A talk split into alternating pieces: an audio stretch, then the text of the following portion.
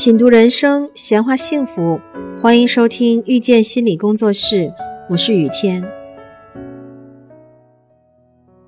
沟通，这是一个非常简单的词语，却包含了很多的学问。在沟通中，语言的部分其实只占到沟通内容的百分之三十，其余的还有我们忽视的表情、肢体语言、情境等等。俗话说：“良言一句三冬暖，恶语伤人六月寒。”这句话其实就直接点明了沟通作用的两面性。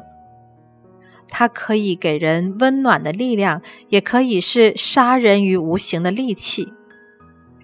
但如何运用语言来表达需求，却难倒了很多人。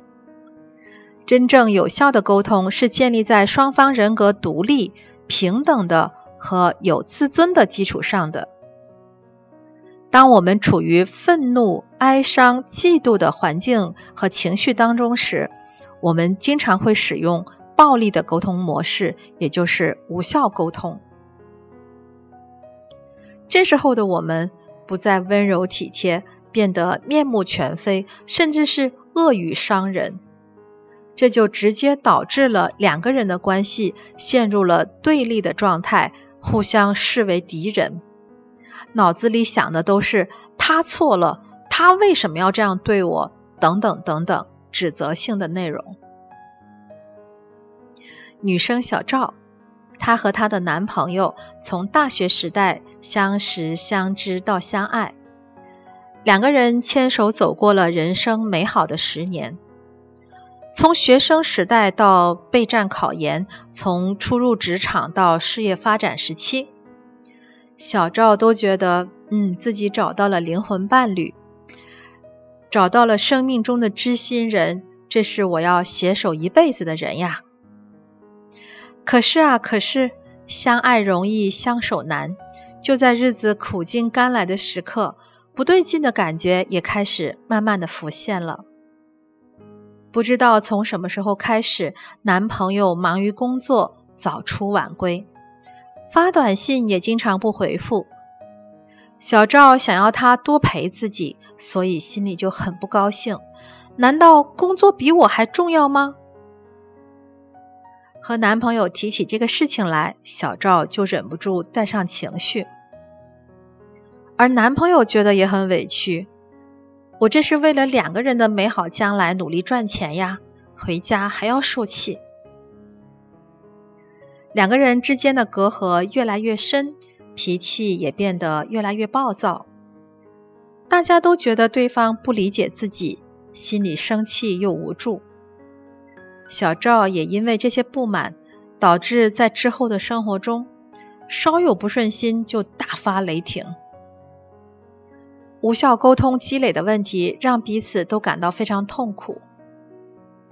为什么相恋多年、历尽千辛万苦才修来正果的爱情，走到后面逐渐变得面目全非了呢？其实，时间并不是消耗他们感情的凶手，而是随着时间的增加，关系中的双方开始一点点袒露真实的自我和需求。